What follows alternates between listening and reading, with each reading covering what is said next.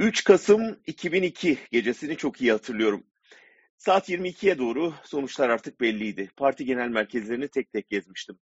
AKP dışında hepsi cenaze evi gibiydi. DSP'de 3 gazeteci arkadaşımla birlikte Ecevit'le görüşmüştük. Seçimi kaybeden başbakan makamının hemen yanındaki dar odada yorgun hatta bitkin görünüyordu. Partisi baraj altında kalmıştı. Sonucu bize iki kelimeyle özetlemişti. İntihar ettik. Bahçeli'nin çağrısıyla yapılan erken seçimin AKP'ye iktidar yolunu döşediğine inanıyordu. Çaresizce anayasayı değiştirecek çoğunluğa ulaşacaklar mı diye sormuştu.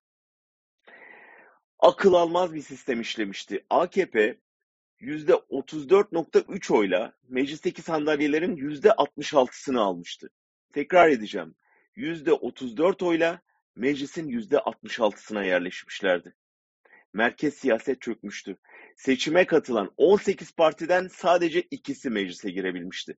%10'luk baraj ve küçük partilerin inadı yüzünden verilen oyların %46.3'ü mecliste temsil edilmemişti. Yani seçmenin neredeyse yarısının oyu çöpe gitmişti. Depremin ardından gelen ekonomik krizin pençesindeki seçmen büyük bir bıkkınlık içinde iktidarı da muhalefeti de topyekün sandığa gömmüştü ve 14 aylık bir partiye hadi gel yönet demişti. Bu Türkiye siyaseti için tarihi bir dönüm noktası oldu. Aradan geçen 20 yılda her seçimde kitle desteğini biraz daha artıran Erdoğan zamanla elde ettiği güçten zehirlendi.